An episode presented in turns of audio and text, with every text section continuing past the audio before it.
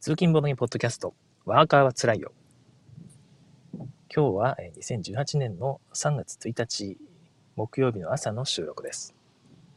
えー、ついに3月ということで、えー、ね、今年も6分の1が終わってしまいましたね。えー、本当に時が経つのは早いものです。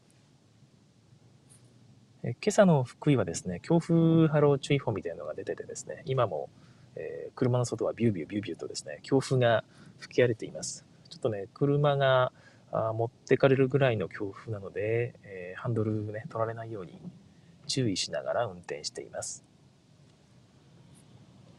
はい、えー、今朝はですね、配信がだいぶ遅れてしまいまして、というのもですね、なんか Gcast ですね、このポッドキャストを配信している、えー、リアルタイム配信システムなんですが、Gcast の調子が悪いみたいで、えー、スタートボタンがね、ずっと押せないんですね。多分サーバーと繋がらないから、押せないんだろうと思いますが、えー、10回ぐらい繰り返してようやくつながりましたので、えだいぶ遅くなりましたが、え配信を開始したいと思います。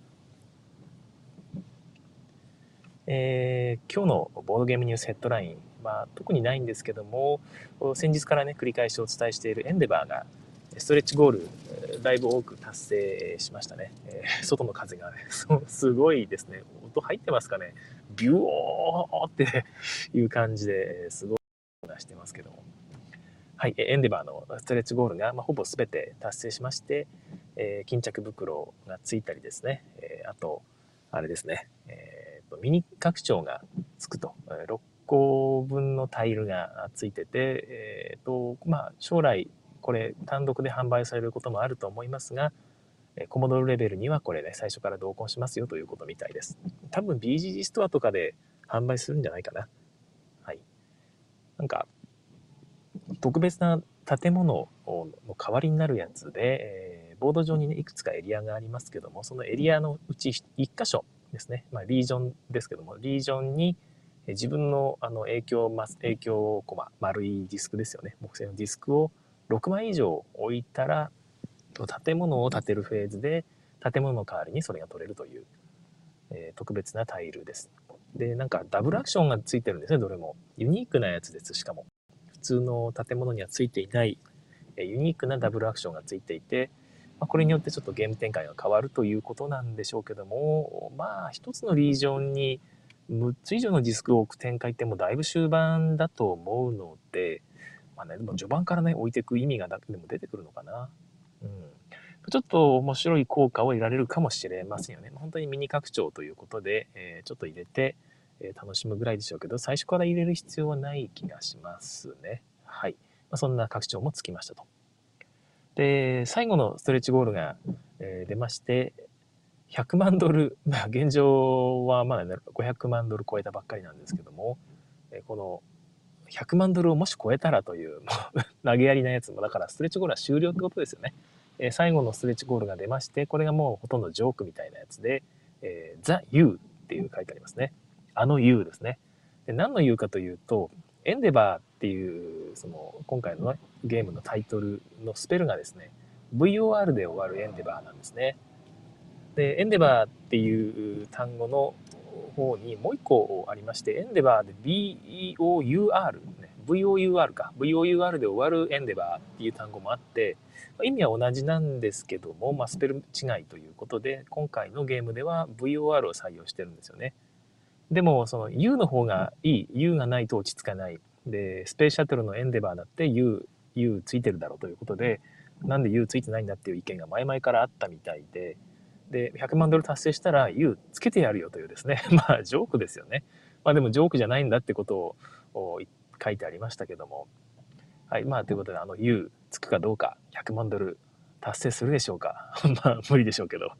ついたらついたで笑いながら、まあね、つけてくれて、まあ、語り草になるんでしょうね。はい。ということみたいです。はい。まあ、これエンデバーね、えー、もう現状かなり良いものになってますので、えあと24時間ぐらいかな。えー、あと1日ぐらいなので、えー、忘れてる方は今のうちにキックしておくと良いと思います。はい、えー、っと、コメントいただいてます。ひろしあんさん、おはようございます。あまりラグなく聞こえましたということで。あ、そうなんですね。これね、今日は開始してすぐに配信したので、スタートボタンを押したので、それがあるのかな。はい、なおさん、おはようございます。今日から北海道は暴風雪で外出を禁止にするよう呼びかけてます。なんと、暴風雪はやっぱ危ないですよね。ホワイトアウトとかも起こっちゃうんでしょうかね。いや、暴風雪は怖いですね。外出禁止は当たり前じゃないかと思います。うん、怖い。シュウさん、おはようございます。序盤聞き流したので後で聞きます。いつもありがとうございます。はい、今日はね、本当にだいぶ遅れてしまったので、えー、早めに終わりたいところですけども、まあ、喋りたいことはそれなりにあるということで。あとですね、もう一個、えー、おはよう日本という NHK の番組があるんですが、えこちらで先日ボードゲーム特集があったみたいです。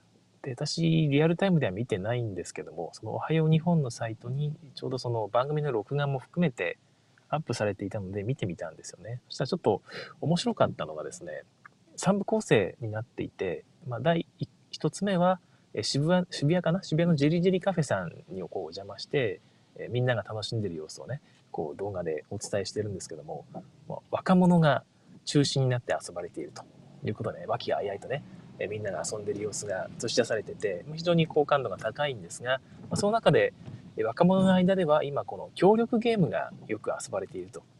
勝ち負けがなく全員で一つの目的を、ね、こう遂げるというのが、まあ、ギスクしなくて良いなと。いうことで今協力ゲームが若者の間で楽しまれていますというようなことが、まあ、言われていてですね。あそうかそうかなるほどなと思って見てたんですけどその第2部というか、まあ、すぐ 別に、まあ、1分ちょっとぐらいの、えー、第1部、第2部、第3部なんですけど、パッと場面切り替わってですね、えっ、ー、と、老人介護の現場ですね、えー、レイケアサービスのところで、えー、自宅のボードゲームをみんなにこう、老人の皆さんに楽しんでもらってるって方が登場しまして、え、その方がね、結構面白そうなゲームなんですよね。で、そのゲームをこう、遊んだおばあちゃんですね、80代、90代ぐらいかな、がもうおばあちゃんが満面の笑みでですね。これあの勝ち負けがあるのが面白いやね。これやっぱりねあの勝負がつくのがいいね。みたいなことをこう言っててですね。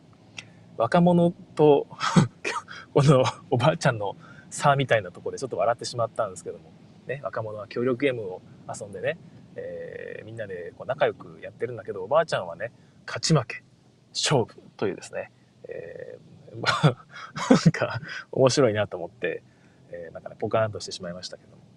はい、その後は洋楽寺ですね。例のお寺、洋楽寺が映し出されて、お寺でボードゲームを遊んでましたね。檀家を遊ばれてたみたいですね。一回遊んでみたいなと思ってるゲームですけども。そんな感じで、おはよう日本、今ホームページで多分見れると思うので、皆さんも見てみてください。はい、ということで今日の本題に入ります。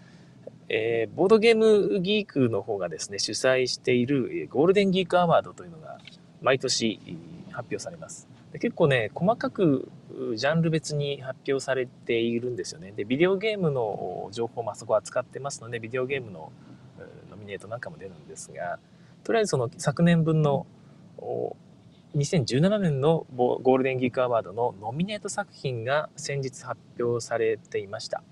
はい。で特にね詳しく調べたわけじゃなくて今朝私も知ったのでそれをなんとなくね発表していくだけなんですけども。でざっと気になるところだけ見ていきましょうかね。はい。えー、でまあどういうノミネート作品が出たということでこれからこれをみんなで投票していくみたいですね、はい。えー、1つ目、えー、2プレイヤーゲームジャンル、えー、30 minutes ザ・キューバン・ミサイル・クライシス名前聞いたことありますね、えー、キューバのミサイル危機をテーマにしたゲームということなんですが、私あんまり知らないですね。はいえー、1878 Vikings、えー、 Invasions of England。これも僕は知らないですね。うん。まあ、テーマがね、やっぱり海外テーマとかね、歴史テーマだとちょっと、ね、ピンとこない時があったりしますよね。はい、おっと、とコメントをちょっとご紹介します。面白そう。なおさん、から、えデイサービスの方が作ってるゲームがすごろ系で売ってるの見ましたねということで、はい、そうですね。えー、実は結構ね、有名な方なんですかね。私、ツイッターアカウントとか知らないんですけど、ツイッターアカウント見たら、あ、この人かってね、わかるのかもしれないですよね。あの、紹介されてるゲームがかなり本格的にちゃんと考えて作られてるゲームでですね、まあ、うん、なんかデザイナー的な素養のある方なのかなと思いました。元に戻ります。カベルナの Cave VS Cave。これは私も買ったんですが、今までやってないゲームですけど、2プレイヤーゲームとしてノミネートされるということで、ちょっとね、早くやらないとなという気になっています。コードネームデュエット。これもね、えー、コードネームって、まあ、対戦じゃないですか、協力だけど、チーム戦で、まあ、その、チーム戦だからこそ、うまくいかないと、すごく申し訳ない気分になるんですよね。私なんか特にそうなんですが、協力ゲームってちょっとね、ごめんなさいってなるんですけど、デュエットなら2人用じゃないですか。だから、2人用ってことはね、よっぽど仲のいい人としかやらないですし、あと、まあ、その相手に申し訳ないっていう感じにもあんまりならないので、ごめんね、ごめんねって、その友達同士はあんま言わないですからね。このデュエット買ってもいいかなって思ってるんですよね。一応2プレイヤーゲームのカテゴリーでノミネートされたということで、え、買ってもいいのかなとちょっと思い始めています。はい、えー、コロニアル・トゥワイライト。全然知りません。えー、アメリカフレンフランスの昔の1954年から62年頃の戦争をテーマにしてみたいですね。ザ・カジンズ・ウォー。これも有名な戦争ですかね。私、歴史本当に詳しくなくてですね、えー、あまり知らないテーマです。はいえー、フォグ・オブ・ラブ。フォグ・ラブ、ラブなんか聞いたことあるな。なんだろう。なんか面白そうなタイトルですよね。えー、The Fox in the Forest。これは、あの、私、英介さんに遊ばしてもらったことがある、2プレイヤー専用のトリックテイキングですね。特殊効果があって、えー、ちょっとね、複雑めに見えるんですが、実はそんなに難しくなくてですね、えー、これは僕は面白かったですね。えー、2人用のトリックテイキングとしては結構主力と言えるぐらいのいいゲームなんじゃないでしょうか。The Fox in the Forest。日本でも扱っているところがいくつかあったので、手に入れて遊んでみるといいかもしれません。はい、フニティブ。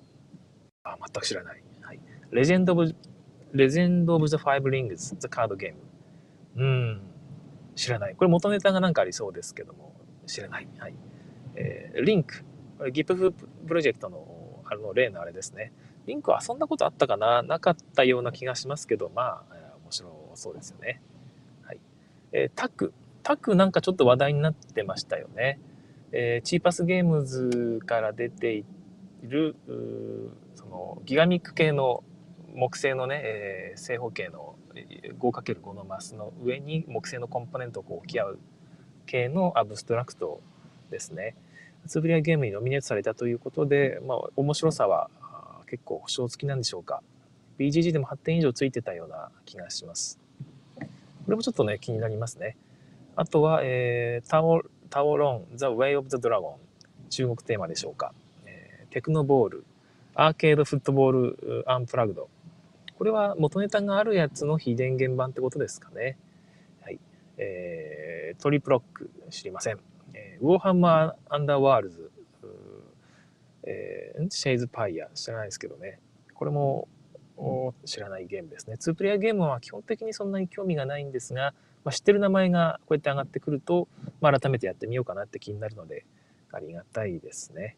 はいえー、次のカテゴリーがアートワークプレゼンテーションなんですが、まあ、アートワークだけでゲームを選ぶってことは私あんまりないので、えー、ここは飛ばそうとは思います。ざっと見ると、まあ、アズールとか、ま、他で取り上げられてる、他のカテゴリーで取り上げられてるゲームがここにも入ってるという感じは受けますね。はい。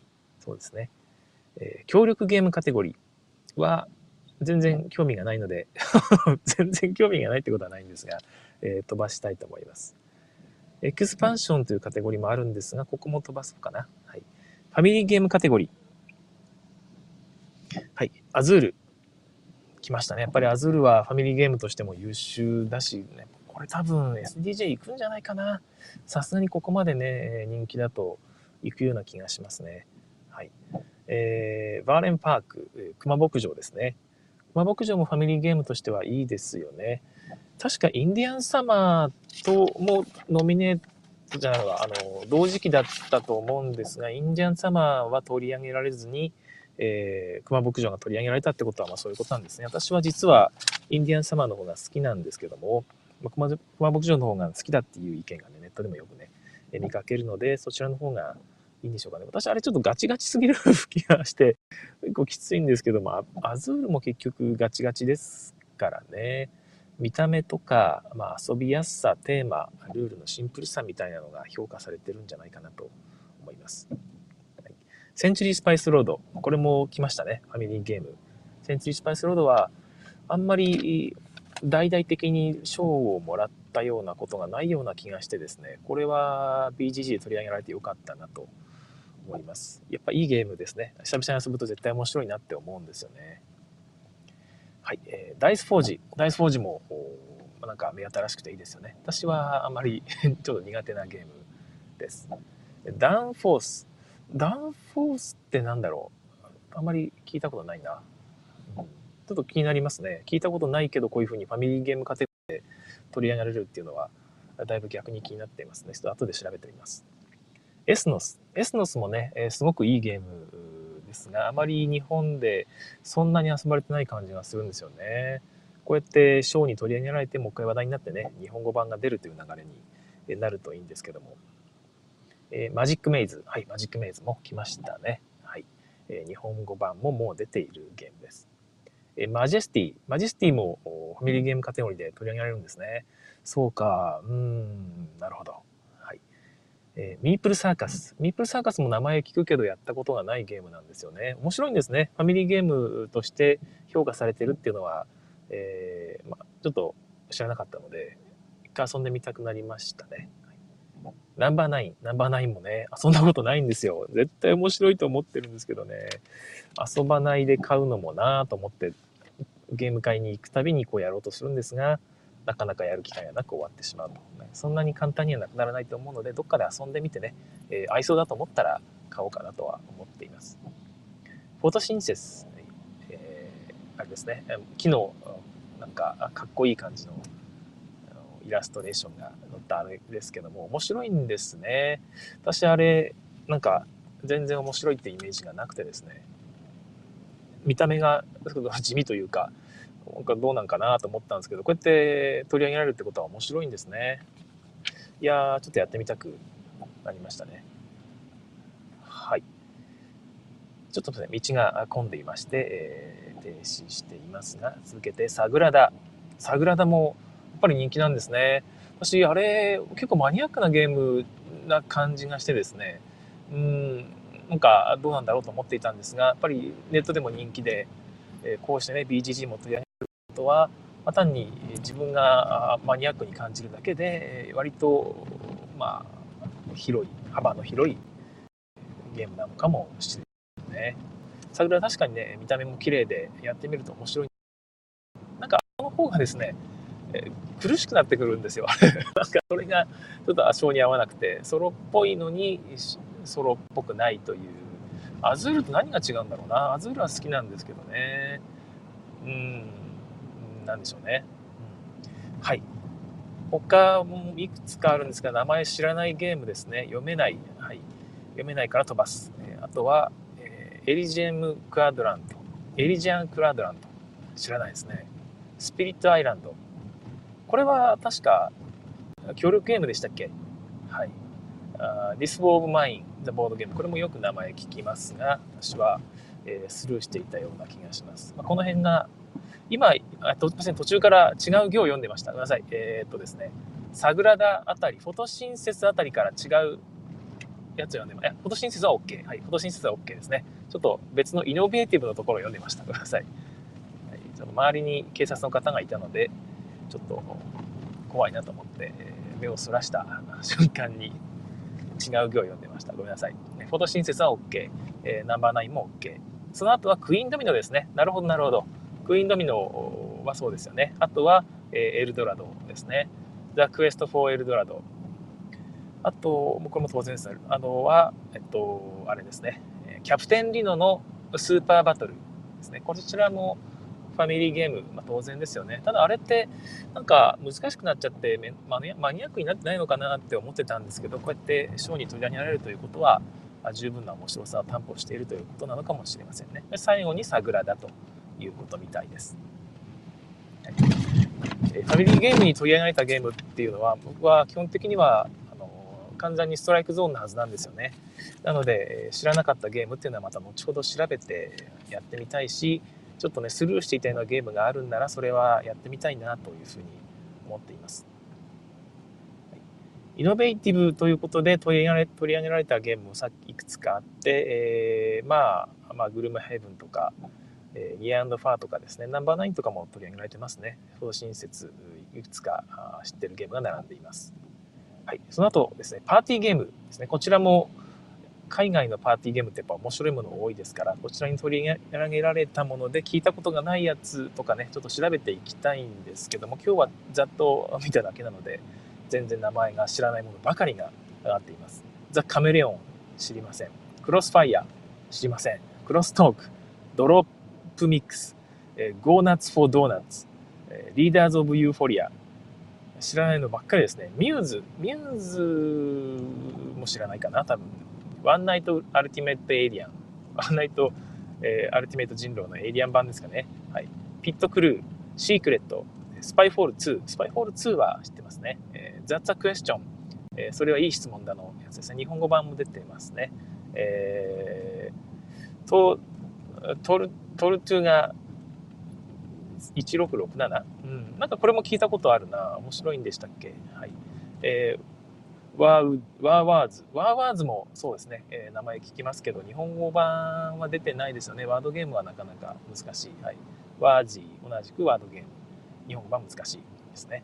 はい。ということで、えパーティーゲームの方も期待していますけども、なかなかね、海外のパーティーゲームって言語依存が高いのが多くてですね、ワードゲームもそうなんですが、え、結構日本語版として出て出回らないことが多いですよね。はい、で、まあ、お待たせしましたということで、最後がストラテジーゲーム。結局ここですよね。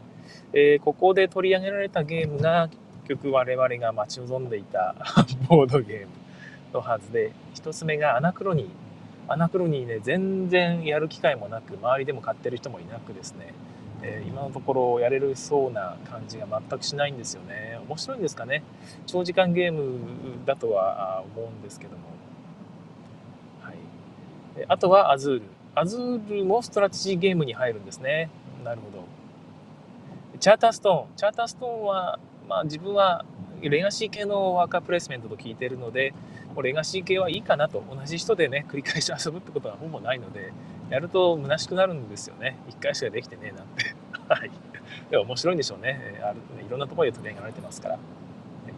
えー、クランズ・オブ・カレドニア。これはもうね、えー、まあ、来週ぐらいに遊べそうな感じはしてるんですけど、まだ遊んだことがないんですよ。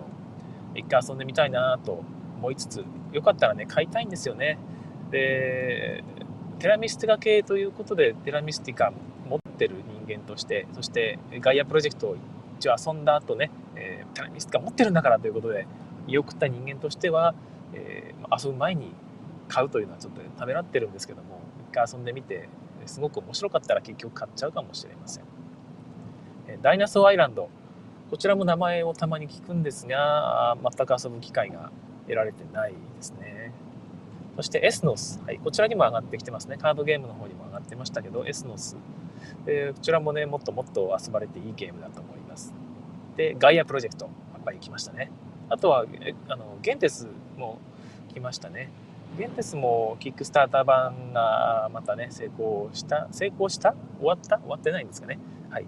こちらもまたね、有名で、もう一回流通すると思うので、その時が楽しみですけども、私はあんま合わなかったゲームです。えー、グルムヘイブン、これもよく聞きますね。協力型なので私はあれですけどもね。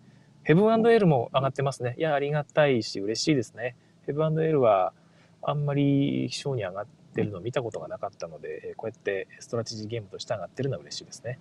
でリズボア。はい。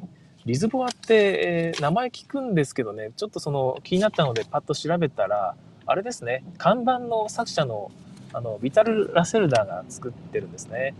えー、一回やってみたいなというふうになりました。パンデミック・レガシーシーズン2。はい。えっ、ー、と、ガンジスの反王。ガンジスの反王がストラテジーゲーム部門でこうやって取り上げられるっていうのはちょっと意外ですね。その私も好きなゲームですし、まあ、唯一買ったあの新作の一つなんですけども唯一買った新作の一つって言い方変だな。まあ、あんまり買ってない中でね、ルール読んで吟味して買ったうちの一つなので、こうやって取り上げられるのは嬉しいですけども、あ目新しいメカニクスっていうのは本当得点トラックがクロスするという部分ぐらいで、あとはね、本当に手堅く作ってあるファミリーストラテジーという感じなんですよね。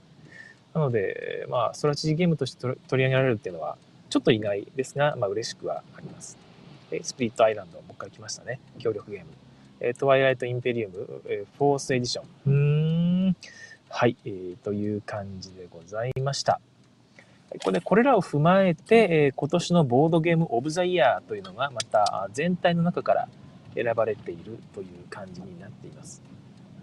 はい、それをこう読み、まあ、最後に読み上げて、えー、今日の放送終わりたいと思うんですけども、その前にコメントをご紹介しましょうかね。はい。えー、シュウさん、リンクがペアペア連想ゲームならパーティーワードゲーム傑作です。はい。あれ面白いですよね。ペアペア連想ゲームって名前もまた、あの、なんかいいですよね。ある種。ある種いい。リンクよりはいいかなっていう気はします。日本人向けに売るんなら、まそれでいいのかな。たまに遊びたくなるゲームですよね。はい、あでもゲーム会とかで今からペアペア連想ゲーム遊びますっていうと、私はどっちかというと逃げて僕の方で3人ぐらいでストラテジーゲームをやってるタイプの人間ですけども、うん、はいいいですね。すいません。なおさんアズールは隣のプレイヤーの盤面を見ながら悩めるのですがサグラダは終盤になると自分の盤面を埋めるので精一杯になってきますね。それがちょっとあるのかな。なるほど。そうかもしれないですね。人の盤面見てる余裕がないぐらいな感じがソロプレイ感が強いっちゃ強いんですかね。なるほど。まあ、そうかもしれません。はい、ということで、えー、ボードゲームギークゴールデンギークアワードのボードゲームオブザイヤー全体ノンカテゴリーですねからのリストがノミネートのリストが出てますのでそれを読み上げて今日は終わります。はい、ザ・セブン・コンティネントいきなり私知らないゲームなんですけど多分有名なゲームなんですよね。まあ、前からして対策の、ね、雰囲気を漂わしてますけども。はい、アナクロニー、はい、ここでも出ました。そしてアズール、センチュリースパイスロード、チャーターストーン、クランズ・オブ・カレドニア、ダイナソー・アイランド、はい、ガイア・プロジェクト、グルム・ヘイブン、はい、リズボア、はい、ニアンド・ファー、パンデミック・レガシーシーズン2、えー、と、ガンジスの反応、サグラダ・スプリット・アイランドということです。なんとここにもガンジスの反応入ってきてますね。いや、そんなに人気なのかすごいな。いや、面白いゲームだとは思うんですけども。そして、あれ入ってないですね。えっ、ー、と、ヘブンエールが。ヘブンエールよりガンジスの反応の方が上なんですね。そっか。私はヘブンエルの方が好きなんですけども、ガンジスの反王もやっぱいいゲームですよね。うん、面白い。まあ、こういう結果になったということで、ボードゲームオブザイヤー、この中から一つ選べられるとしたら何でしょうか？多分アズールです。はい。もうアズールでいいんじゃないかな。あ、でもどうかな？日本では人気だけど、海外でどこまでっていうのあるな？ガイアプロジェクトかな。いやー、海外の盛り上がり見るとグルメヘブンかもしれないですね。皆さんもね、なんとなく予想してみるといいかもしれません。投票もできると思うので、投票にね、参加してもいいかもしれませんね。はい。ということで、今日は、え開始も遅れましたので、この辺で、終わりたいと思います。え今日は聞いてくださいましてありがとうございました。そして明日なんですが、明日金曜日の放送はありません。私ちょっと電車で朝行く予定なので、帰りにちょっとね、酒飲んで帰ろうかなと思いました。またガブリチキンに行ってきます。酒飲んで、えー、電車で帰るということで、明日朝は電車で、え、行こうと思ってます。うわー強風で、強風で木が倒れて、とんでもないことになっています。道が塞がれていて片側通行に、うわーひどい。はい、すいません。お探しました。はい、ということで明日の放送はお休みです。また来週、ぜひ、ね、聞いてくださいね。えー、今日は木曜日。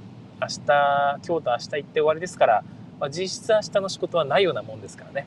ウキウキ気分できますから、あと今日一日乗り切れば、えー、終わり、花の金曜日がやってきます。皆さん頑張って仕事をしてまいりましょう。仕事帰りに聞いてくださっている方は、もう明日金曜日ということで、えー、お仕事お疲れ様でございました。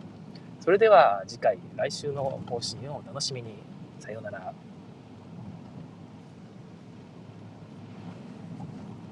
はい、ここからは一応おまけタイムを3分ぐらい若干短めに取ろうかなとます。えっと、追加でコメントいただいてます。ヒロシアンさん、グルームヘイブンじゃないですかねということで、やっぱそうなんですかね。うん、まあ、協力ゲームが取り上げられるっていうのもそうでしょうけど、特に BGG なので、アメゲーのテーマ、ゴリゴリのああいうゲームっていうのはいいっぽいですよね。オカンキャスとか聞いてるとね、その、オトン隊員がノリノリでやってるっていうのを聞いてですね、やっぱりそういうのが好きなんだなという感じが伝わってきますけども、オカンキャスのこの間の話面白かったですよね。あの、オカンオカンキャスじゃないのかな？ツイッターで書かれてたのかな？あの、娘さんとね、9歳の娘さんと一緒に遊んで、おとん隊員が、この9歳の娘さんが2時間ぐらい経つとだんだんこの集中力がなくなってきてね、よそ見とかしだすと、おとん隊員からこう、注意が入ると。どういう注意かわかんないですけどね、その、厳しめの注意がバシッと入って、えー、雰囲気が悪くなってしまうということを、だけど、結局、こう、心配しておかん隊がね、そんな子供なんだからどうこうってやってる、心配すると、次の日の朝ね、食卓で、今日の次のセッションの、ああいう戦略でとかで、ね、娘とおとんがこう語り合ってるという 非常に微笑ましい話が、聞けましたけどもね。ああいうのいいですね。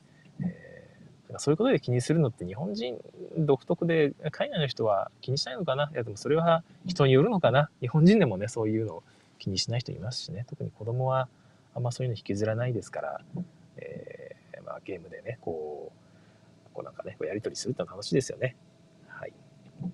なんか他に賞を取りそうなゲームっていうのはあるのかな？アナクロニーとかもね、よく名前聞きますけどね、私、ダイナソーアイランドをやったことがないっていうのと、リズボーはですね、こちらもやってみたいんですよね。日本で手に入ったりするんですかね。あんまり流通してるの聞かないんですけども。はい。